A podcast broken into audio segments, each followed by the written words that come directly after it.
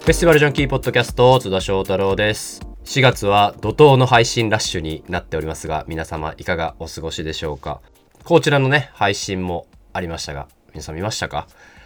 いやなんかこちらの配信を見ると今年のフェスシーズンもスタートしたなっていう感じの、えーテンションになるので、まあ、そのテンションのまま日本のフェスに足を運んでいただけたらなと思います。春フェスシーズンもねスタートしてゴールデンウィークも日本全国津々浦々でフェスが開催されるのでぜひ足を運んでいただけたらなと思います。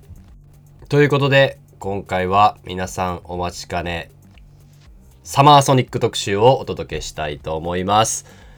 ラインナップも発表されて大いに盛り上がっていますがヘッドライナーはブラー、ケンドリック・ラマー、えーそしてリアム・ギャラガー、キッド・ラロイ、ウェット・レグ、トゥードア・シネマ・クラブ、日本からもベビーメタル、夜遊び、世界の終わり、アジア勢もニュージーンズ、サンセットローラーコースターなどなど、豪華ラインナップが揃った2023年のサマーソニックについて、サマーソニックを主催するクリエイティブマンの代表、清水直樹さんにお話を伺っていきたいと思います。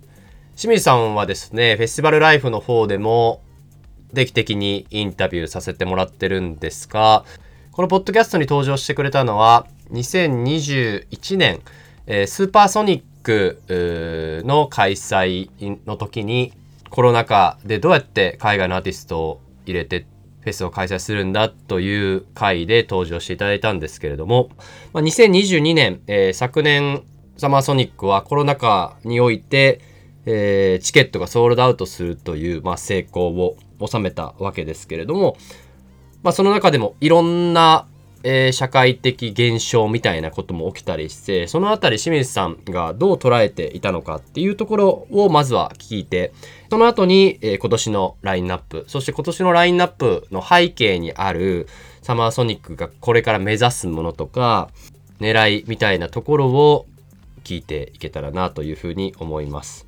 ちなみにサマーソニックなんですけれどもチケットがですね東京公演に関しては、えー2 d はもう売り切れになっておりまして、えー土曜のプラチナも売り切れになっているということなのでもうかなり早いタイミングで各チケットが売り切れる可能性が高いのでこれを聞いた方はすぐチケットを買った方が良いのかなと。おそらく史上最速のペースでチケットが売り切れているのでもう今月か来月ぐらいにはソールドアウトが発表されるんじゃないかなというふうに思うので早めに申し込んだ方が良いかなと思います。まあこれを聞いたら絶対今年のサマーソニック行きたくなると思うので、えーまずは聞いていただけたらと思います。前編後編でお届けしたいと思います。それではまずは前編をどうぞ。それでは登場していただきます。久しぶりの登場になります。クリエイティブマン社長サマーソニックの主催者である清水さんです。よろしくお願いします。よろしくお願いします。ご無沙汰しております。ご無沙汰です。いやこのポッドキャスト出ていただくのも2年ぶりぐらいで。そうなんだね。そうなんです。なんか去年出てたしそうなんです。毎年気分がしたんだけど、あ、出てなかったんだと。そうなんです。毎年いろいろ立ち話とかでお話聞いたりインタビューはしてるんですけどポッドキャストにはうん。ご無沙汰の登場ということで、はい。で実は清水さんからも去年、うん。年末ぐらいにちょっと喋りたいことあるんだよみたいな去年の振り返りもしてないし喋ろうって言ってて結局このタイミングになってしまったんですが、はい。だから今日は2022年昨年うん。成功したサマーソニックの話と、そして今年のうん。サマーソニックの話をいろいろ聞いていけたらと思うんですけれどもはい。まず2022年のサマーソニックを振り返っていかがだったでしょうか？まず、あの、はい。多分、あの、その時話したかったことっていうのは、サマソニだけじゃなくて、うんうん。結局、あの、この2020年から、はい。まあ、コロナが始まり、はい。で、そこで、まあ、昨年までで言ったら実質3年間、はい。やはりその3年間って、あのー洋楽シーンの危機でもあったわけじゃない？結そうですね。局、来日、アーティストが来日できない、うん。いつできるんだっていうことと僕ら戦いながらやっていた中で、で、そういう中で、去年のサマーソニックがあそこまで成功したっていうところが、やはり意義として、なんだろう、洋楽シーンが本当に戻ってきたということとともに、ここでまたさらに行くぞっていうような、そういったすべてのこうなんかものを背負っていたというところも含めて、あのーやはり成功して感慨深かったし、あのー何か、うん、またやっていけるっていうところがすごく感じられたんで、まあ、そのあたりでのやはりフェスなのか洋楽としてのはい。本当プライドも含めてのこうん成功を、あのーまあ多分言いたかったんじゃないかなるほどなるほなと、うん、思うね。でも本当にあそこのサマーソニック以降実はサマーソニックが開催された時ぐらいってまだもちろん成功しましたけどこんなに今この2023年の春のようにうん。海外のアーティストがうん。バンバン来るみたいなのをまだ想像できなかったそうだね。タイミングだったねもちろんその中では決まってた公演とかはあったとは思うんですけど、うん。そこから劇的にこの変わったっていうのは何がこんなに良かったんですかね？まあでもあそこで一気に変えられたっていうのは本当にあると思うんだ、まずみんなマスクはしていなきゃいけなかったよね、はいね。去年。ただそういう中であのでも海外のフェスや多分海外行ってたじゃない、はい。僕らも行ってるとそね。そのギャップってもうものすごいものがものすごいものがあったわけで、はいただそこを埋めるのがサマスリだともう自分からで思ってたんですよ、はい。要は海外アーティストはもう海外でのこのノリでそのまま来る、うんうん。で彼らは日本でも日本での今の状況も分かっている中で彼のにも戸惑いがあったけど、はい。でもやはり歌ってよとか、うん。それ言ってしまうしで僕らもきっと反応するだろうなとうん。いうところでいくと、マスクはしてるけどそういったことをもうアーティストやその日本のお客さんマナーもあるからそういったことも含めてもう自然に任せようと、うんうんうん。でそれが多分今のいろんなこうさまざまなこうみんなの気持ちのまあトータルした何かこう答えが出るんじゃないかということでまあ始めたものがまさしくそういったものにそのギャップをちょうど埋めるようなはい。部分がサマーソニックだったんじゃないかなと。いや本当に最近清水さんも他のインタビューとかでもおっしゃっててその世界との、まあ、差じゃないけど、うん。その中間になるみたいな。例えばそれはアーティストの紹介もそうだしそうだけじゃなくて、そのフェスティバルっていう文化、うん。音楽以外の例えばそのマスクとか声出しとか、うん。去年起こってたことをこう日本流に解釈して伝えるんじゃなくてちょうど間をうん。ちゃんと世界ではこうなってる。でも日本ではこうだよねっていうのを、うん。本当に中間のポジションでサマソニが今いろんなものを媒介して、うん。日本の若いファンとかに伝えていってるのはすごい実感していて、去年とかだから逆にあのいろいろ声出しで少し、うん。あのヤフーニュースに載ったりだとか、はい。そういうこともある。しそういうのはもうある意味織り込み済みだったのか。そうだね。うん、ですよね。あのーはい。何も叩かれないとは思っていないんで、はい。そこをなんだろうなそのさその前のスーパーソニックからまあはい。そうだったわけだよ、はい。そこからもう僕らはそういったことを世界との距離を縮めるっていうことをずっとこうやっていこうと、はい。うん、あの判断して進めているから、まあ、その部分はあの織り込み済みだしあのもうなんだろうう打たれないでいるというか、はいはいは こっちがやらないとう、ん、そうだからその進まないよなっていうところで、ね、何かやるにしてもやっぱりリスクがあるし、うん。特にこのフェスティバルシーンはうん。本当にある意味一時期リスクしかなかった中、一歩踏み出してやっていくっていうところでまたサマーソニックが去年さらに一歩踏み出したからこそうん。生まれた議論で、よくよく考えてよくよくっていうかあの半年前に起こってた議論なんで今だともう何もうん。議論にならないようなことだけどあの時にちゃんとライブで声出すのってどうなんだろうって話がなって、あそこから結構日本のアーティストとかも自分のライブで声を出していこうとかっていう動きが起こったりして、うん。直接的にサマソニがああだったからこうっていうは言ってなくても何かまた日本の音楽シーンもあそこで動いた感じもあって、うん。なんか僕的にはあなんか清水さん狙って僕はやってるし、うん。それがいい風に転んで、うん。多分悪い風に転んでもちゃんとシーンが前に行くように、うん。あのなんか盛り上がりというか SNS の盛り上がりアーティスト名は別に出さないですけど、うん。っていうのはあったのかな。僕はすごいポジティブにうん。捉えてたという感じです。はい、だから清水さんもある程度は織り込み済みだったんだろうなと思って。そうです、でもちろん僕も去年 MC やらせていただいて、うん。オフィシャルとしてはマスクをしてくださいとか外す場合は外にいてゆっくりしてくださいは言う。オフィシャルとしてはちゃんとそこは言うっていう、そのバランス感というか、うん。だからそこは本当に去年のサマソニは僕は絶妙じ自画自賛したいですね僕も MC はい。そうだね。それをこう理解してくれる方々に MC に立ってもらってたっていうのもあはい、るんだよね。なんかそれはでなんかこうお客さんの反応としても僕はマリンとかじゃないですけどこう、うん。なんていうかこう一緒に作っていくかみたいなのもちゃんとあったし、うん。ただガチガチじゃない感じもうん。すごいサマーソニックはまあ時期もあったんですけど、うん。すごいあってそういう意味でも僕はそのアーティストももちろん良かったけどそういう意味でも去年のサマーソニックは僕はすごい良かっ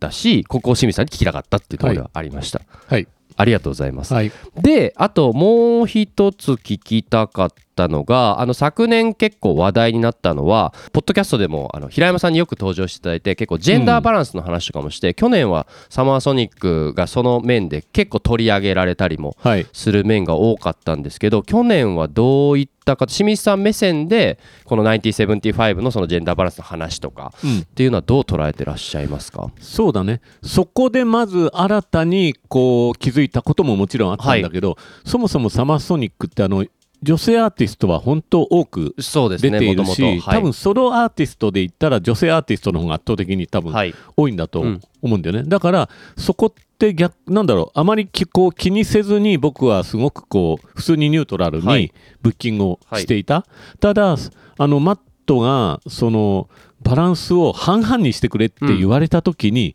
さらにえそれってって言った時にそこのハードルの高さっていうものを改めて考えたら感じたんですよ、うんなぜかというと、バンドは圧倒的にあの男子の方が多いんだよね。確かに男性がそれは海外も、はい。あの日本も含めて多分8割ぐらい8割以上かもしれないけどはい。でそこをもう本当逆に気にしてやると、うん。多分その時の例えばシーンの見たいものやいろんなもの含めて今度バランスがはい。崩れる、うんうんうん。うんだから不自然になってしまうっていうこともうん。まあ考えられる、はい。って言った時にそのじゃああのマットの要はメイン彼のステージはそのジェンダーバランスを取ろうということでの、まあその話し合いで、あのーまあ、納得してもらったっていうようなところがあってそこからこう彼のステージ要は日にちがリナがいろいろ変わったりだとか、はい。い、ろんな、ね。うんビーバードゥービーも実はあのーメインステージはなかったけど、はい。そこにこう上がったりだとかも含めてそういうそこで結構ステージの中身もいろいろ変わったっていうのはね、確かに去年そういえば変わりましたもんね。途中で日程とかステージが変わるってこと、うんあそういう裏側が、はい。なるほど。あったといううん。ことで。あの僕的にはあのいろんな意見あって、うん。そのフェスの主催者が判断するべきだっていうのと、うん。アーティストに言われてそういうのを変えるのはどうなんだみたいな議論も海外ではうん。やっぱりあるんですけどその辺の清水さん本当に海外のはうん。フェスとかも見てらっしゃるんですけど自分のフェスだけじゃなくてその辺って今世界ではどんな感触なんですか？えーっとまあやらなきゃいけないと多分主催者が、はい。あのーどこも多分思って、うんうん。あのブッキングを注意しだしているとはい。思うんだよね。うん。ただ、あのそれをちゃんと打ち出しているところはそのさっき言ったの50、50だったはい。りっていうことまで踏み切ってやっている、そうじゃないフェスはあのまあ、はっきり言ったら言われた時にいや僕らはこういう考えでこういうふうに今までよりも増えてますよっていうようなぐらいな、あの温度差でやってるっていうので、うんうんうんやはりそこは様々あるまあ、んだろうっても違うし。ただ、すべてのフェスがそれを考えている、うん、考えるようになったっていうのは、あのまあ、絶対的にあると思う。なるほど。いや本当にあの僕この話する時によくコロナ前はすっごい話題になってうん。ちゃんと変えていく、やっぱちょっとコロナの影響があって、一旦それがファーストイシューじゃなくなった感じもあって、でもやっぱり去年のサマーソニックとかでフェスが戻ってきたらやっぱこの議題がまた戻ってきて、そこにちゃんとやっぱ時代を反映するサマーソニックがそこも自分たちの形で対応していくっていうのは僕的にはすごい良かったなと思って。そうね。ただ僕はそのハリウッドでいうような映画界ほど、はい。あのーなんかふあのーなんか不平等では逆にないなって思うんだよね、そのはい。音楽界においては、そういったショーの例えばこう、うん、出し方もそうだけど、はい。フェスなんかでも先ほど言ったような圧倒的にそのバンドとして男性のバンドが多いというもうそういったあるある種もうそれがもう自然であるところから、はまあ、やっぱりこうブッキングになってる部分もあるから、これから逆に言えばどんどんそういった女性だけのバンドっていうのがはい。もっと増えても、いいだろうしっていうところで、あのこれからそういった動きがはい。やはりあっていいんじゃないかなと。やる側が人たちが少なかったらそこってそうですよね、うんちょ違うはい話だと思うんだよね。結構ヒップホップとフェスとかってそれすごい言われるというか、うん。そもそものプレイヤーがやっぱ少ないし、うん。その C 自体を変えていかないといけないっていうのがあって、まあフェスティバルから変えれないものもあるし、うん。フェスティバルが変えれるものっていうのもあるんで、僕はその去年だからそのステージ一つでもうん。そうやってバランスっていうこの話題になったこと自体が僕はすごいそうだね。そうすると、はい。あ自分たちも出れるんだチャンスがあるんだっていうことで増えていくっていう、その部分はやはりこうまあ後押しできるっていうところあるよね。だからすごい去年は僕的にはそのなんかももっと踏み込めばもっとそのハリウッドと比べてとかうん。いろいろあるんですけど、うん。なんかすごい去年のサマーソニックは日本のフェスがそこあんまり実はうん触らないというか、うん。今あそんなに踏み込んだことしないのに、うん。サマーソニックからまずやるってなると、うん。やっぱりいろんなフェスの主催者とか、うん。それこそ多分アジアのフェスの主催者だって見てるし、うん。っていう意味ですごいポジティブな僕は1年になったかなと。フェスがやはり今ってメディアになってるじゃない？さまざまな部分で言うと、はい。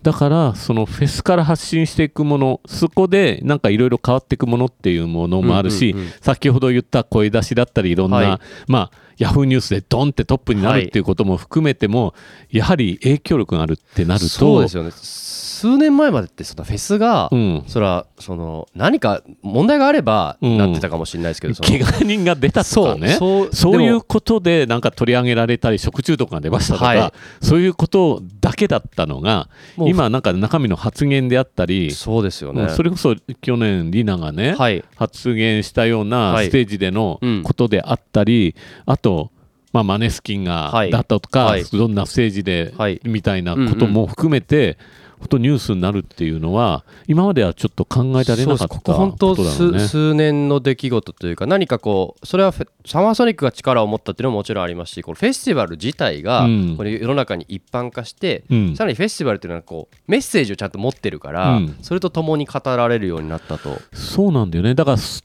例えばソロのフェス自分たちのショーでもそういった発言ってやるじゃない？リナもこの前もしていたし、ね。はい。ただそこよりもフェスでの発言の方がやはりさらに大きくなるというのは、なんだろうな。そのやはりメディアとしてのこうただこの要はその不安しかいないはい。その会場ではなとく閉じられた世界ではなく。さまざまな人がいるそのフェスでの空間で物事を発信するようが方がより、まあ、インパクトもあるし、広がっていくっていうのをある意味ハレーションもあるけどその分こう届きやすいというか、それを感じたよね。だからアーティストにとってもやっぱフェスティバルがただ出てショーをするっていうだけじゃなくて、うん。ちゃんとこう自分たちのアティチュードとか、うん。もちろん作品の紹介もあるけど、存在のアアピールみたいな場としても、本当にコロナ前よりすごい機能していてなんか僕自身はもうただのフェスのファンなので、うん。すんごいフェスがこう評価されるようになったし、うん。ある意味怖さもあるというか。そうだね。この先逆には怖いよね。はい、こんなに力を持つというか、うん。っていうもちろんその音楽シーンの中ではもうずっとフェスはやっぱり一番発信力もあったけど、社会にとってもフェスが発信力を僕は持ったと思ってて、うん。でそれによってまたこうやってサマソニコチケットを売り切れるとか、うん。経済的にもうん。こう成功していけばさらにパワーがついてうん。いくと思うし、うん。で今さらに僕はアジアのフェスに注目していて、うん。その中でもやっぱサマーソニックのことすごいアジアでも聞かれたり、うん。パワーをより持っていく。うん。その良さと怖さっていうのはすごいあるなとは思ってます、慎重にやらないとね。そうですね、でも僕はチャレンジしてほしいし、っていうこう客観的な立場で見ると本当になんか去年のサマーソニックは僕は意義があるうん。ものだったと思っております。はいこの辺で2000あ何か2022年について話。大丈夫です。すいませんなんかいろいろ。めちゃめちゃ聞いちゃって、でここ先かのことをね、はい。話さないと。そしてここからが本題なんですけども聞きたいことてんこ盛りでインタビューさせていただけたらと思うんですけどまず2022年のサマーソニックが終わった段階で描いていた20 2023年のサマーソニック。うん。っていう通りになってますか？そうだね。あの去年の成功ではい。なんだろうな。そのある程度この数年間のあのブッキングのなんだろう中身というかこうバランスをはい。掴んだっていうのがあるんですよ。例えばヘッドライナーで言ったらやはり、えー旬のこうヒップホップあるいはポップなアーティスト、はそこは欲しいよなっていうことでね。去年で言うとポストマローンと1975が、はい、うん、あとやはりロックで言ったらそのやはりそこもそのタイミングで何かがこう例えば今年のブラっていうのははい。再結成、まあ再活活動っていうそうですね。はい。最もやはり世間を騒がせた、うん。そのタイミングで呼べるかどうかみたいなそのようなこう旬なはい。アーティストっていうものをまずブッキングできるかっていう、はそのあたりのやっぱり重要性を、うん。あのまあ、突き詰めたらやはりケンドリックとブランになったっていうところではもうパーフェクトなまずヘッドライナーに行き着いたっていうのが一つはいあります。はい。それにやはりこの、まあ、日本アジアそのあたりのアーティストのやはりこう強さ洋楽の今までサマーソニックって言われたものが、はい。よりもうちょっとこうさらに広くもっとミックスした日本独自の洋楽フェスっていうようなところにこう踏み込んでいくっていうところで例えば去年でいうワンオクであったりキングヌーのような立ち位置で、メインステージのセカンドサードあたりに、はい。そういった日本の強いアーティストを入れる、うんうんうん。そしてやはりまあ K-POP だよね。はい。ここはサマソニはまあもう早くから入れていったけどまあもともと BTS 出てたりも BTS しましたしとかねうん。し別に少女時代はい。そこをさらにやはり旬のものでありまあ大物でありを必ずこう数アーティストはい。入れていくっていうようなことのとあとプラスアジアやはりタイやいろんなところはい。も含めてだけど、それもやはりアジアンコーリングって僕らはまあ前からアジアのアーティストに注目してはい。ちっちゃなステージでやっていたんだけど、結構こんなのいらねえって 結構言われたり、非難されてたのよ。でも、はい。なるほど。いやこの先考えたら絶対アジア、うんうん。うんやっていかなきゃいけないしあの注目していきたいっていうところでこうずっとやり続けてそれがなんかこう昨年ようやくなんかこうレベルもこうちゃんと上がったっていうようなところまでいったんで、このトータルバランスっていうのをすごくやっぱりこうなんだろうな。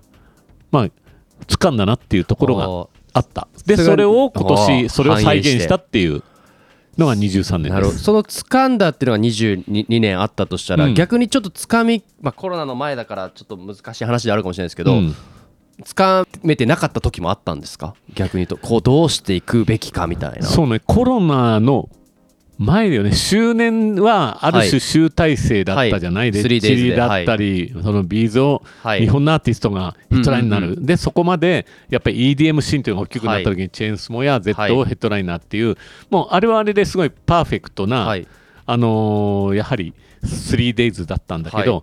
あれって今までの集大成過去のサマーソニックも含めての20年の集大成だったなって思うんですよ。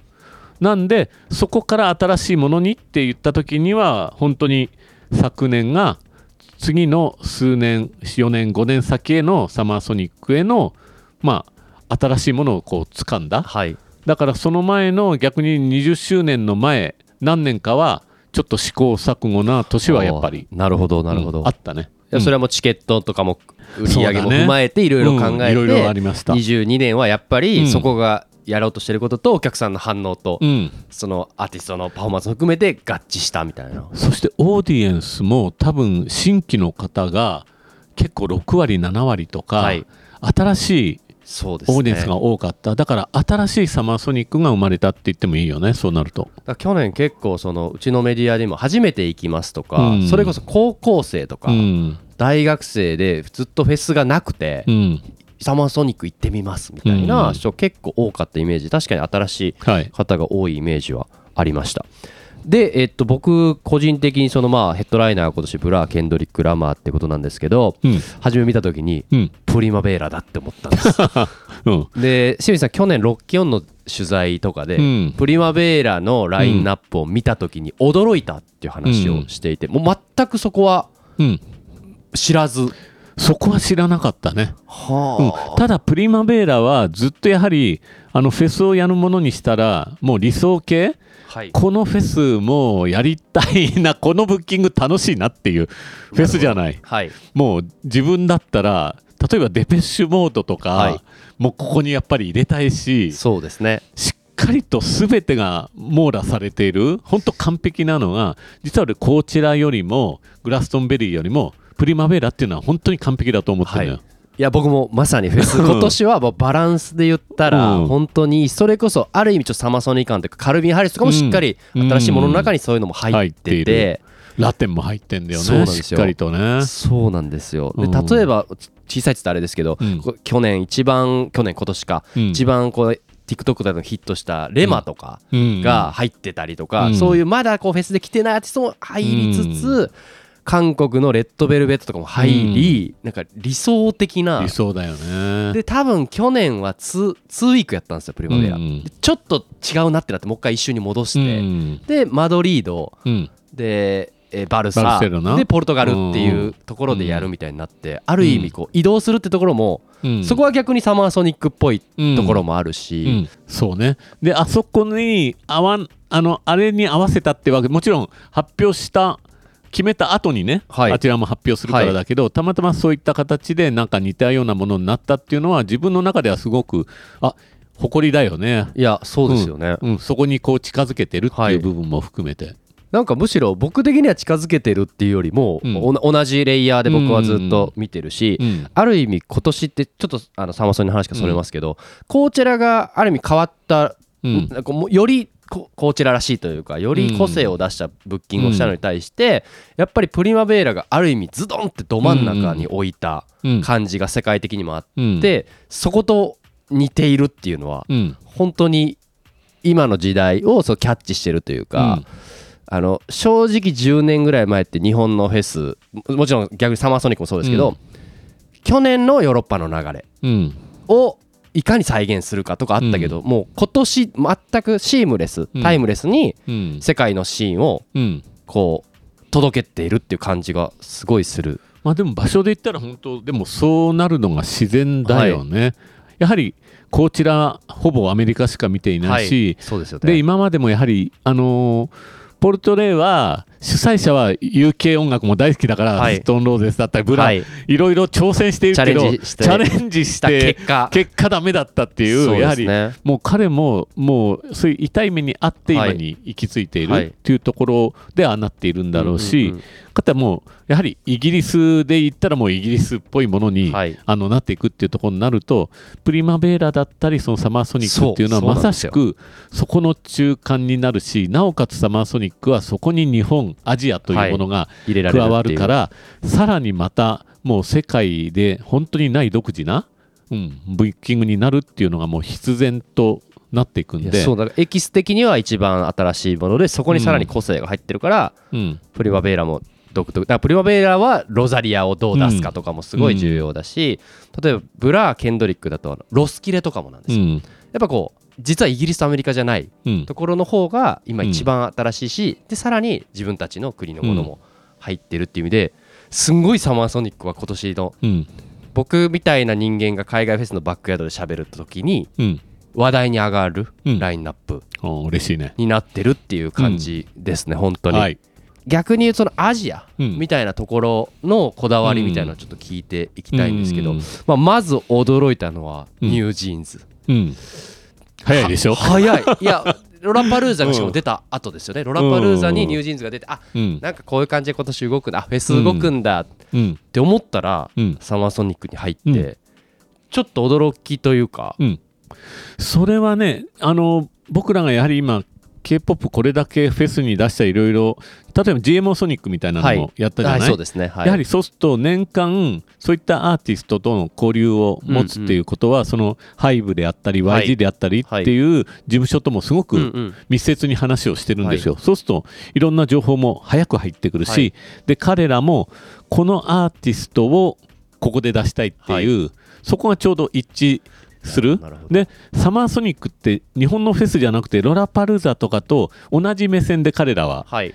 見てくれるんだよね、うんうんうんうん。それはアーティストもそう見てると。はい。これに出たい。こういったところで一緒に海外のアーティストをやりたいっていう、となるとやはりブッキングが多分しやすいんだとなるほどなるほど。思うんだよね。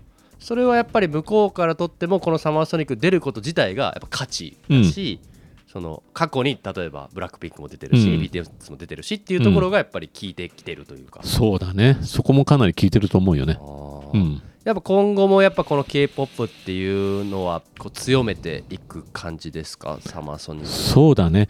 ただそれが強くなりすぎると K-POP のフェスそうですね。ってなっちゃいけないし、まあはい。もちろん自分の中でそのバランスをしっかり取れるとはい。思うんだけどただ、まあ、自然の流れとしてここ今年あのブラックピンクがヘッドライナーになったように、そうですねあのー韓国のアーティストがサマソニのゆくゆくヘッドライナーになるっていうのは多分自然な流れ今まで洋楽だけだった、うん。でも日本のアーティストもヘッドライナーになった、で次はってた時に韓国のアーティストがヘッドライナーにな,、なるっていうのは多分数年後には、自然な流れうん多分起こることだと思います。いやなんか本当にそう思うのがそのやっぱ日本のファンの方は日本のフェスだと思ってるんですけどサマーソニックって、うん。僕からしたらもうアジアの中のフェス、言ったらさっきのもう一個レイヤー上げると世界の中のうん。サマーソニックに今なっている感じが僕はしてはい。そうだからメッセージをもう持っちゃってるので、うん。逆にアジアからこう別に韓国でも日本のアーティストがヘッドラインになるってことは自然な流れだしそういうメッセージをより出していくんだろうな、サマーソニックはと思って、う